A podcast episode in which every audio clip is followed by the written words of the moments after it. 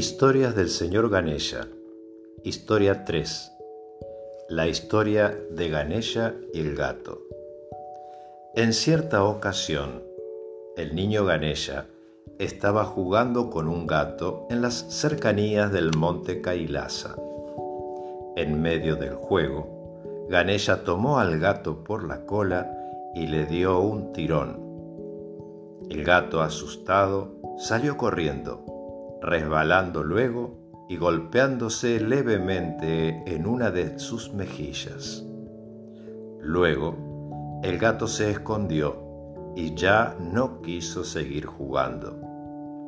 Después de un corto tiempo, y ya sin la compañía de su amigo gato, Ganesha regresó a su madre para sentarse en su regazo. Apenas llegó hasta ella, notó que su madre se hallaba cansada y dolorida.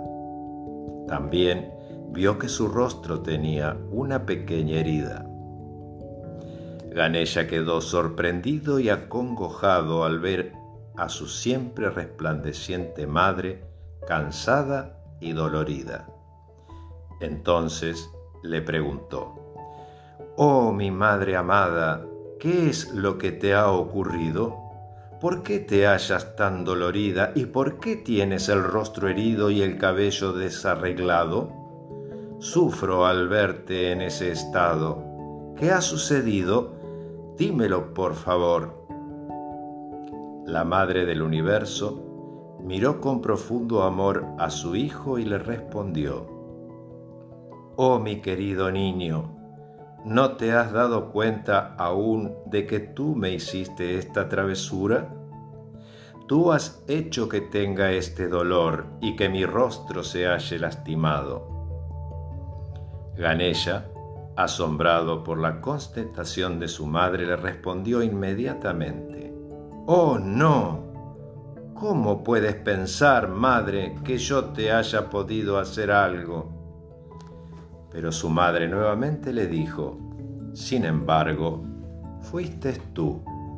No comprendo, dijo el niño Ganesha, ahora aún más confundido y preocupado. Entonces, Parvati con una compasiva sonrisa le dijo, ¿No recuerdas acaso que hace unos pocos momentos tiraste de mi cola e hiciste que a causa del dolor huyera y me lastimara la mejilla? Entonces Ganesha inmediatamente comprendió. Lleno de dolor comenzó a llorar desconsoladamente por lo que había hecho. Finalmente dijo, Oh mi Madre Divina, había olvidado por un instante que todos los cuerpos del universo son tu propio cuerpo. Todos los seres de la creación son tu propio ser. Cuando hacemos daño a alguna criatura, te estamos haciendo daño a ti, que habitas en el corazón de cada uno de los seres de la creación. Te prometo que nunca más haré sufrir a ningún otro ser. Por el contrario, seré bondadoso y compasivo, y buscaré siempre el modo de lograr el bienestar para todas las criaturas. Habiendo escuchado estas palabras, Parvati con lágrimas de emoción en sus ojos, abrazó con ternura a su amado hijo Ganesha, inmediatamente feliz porque su pequeño había mostrado cuán noble, puro y de buen corazón era. Tal vez sea desde entonces que el señor Ganesha se lo llama también aquel que disipa las agonías de la humanidad. Todos los cuerpos en este universo forman parte del gran cuerpo de Dios. Cada vez que servimos a una criatura, sea esta una pequeña planta que necesita riego, un animal hambriento o herido, o un semejante que necesita de nuestra ayuda, estamos sirviendo a Dios mismo que se halla oculto detrás de esas formas.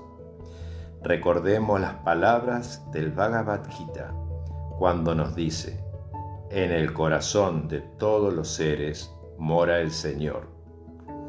Este es el basamento metafísico de la profunda unidad que existe entre todos los seres, pero muy a menudo, cegados por la ilusión nacida de nuestro propio ego y dejándonos llevar por las apariencias, olvidamos esta gran verdad y creemos que somos criaturas separadas e individuales sin conexión alguna con este gran todo que es Dios. La historia que hemos narrado debe servirnos de constante recordatorio para que tomemos conciencia de la sagrada omnipresencia de Dios en todos los seres.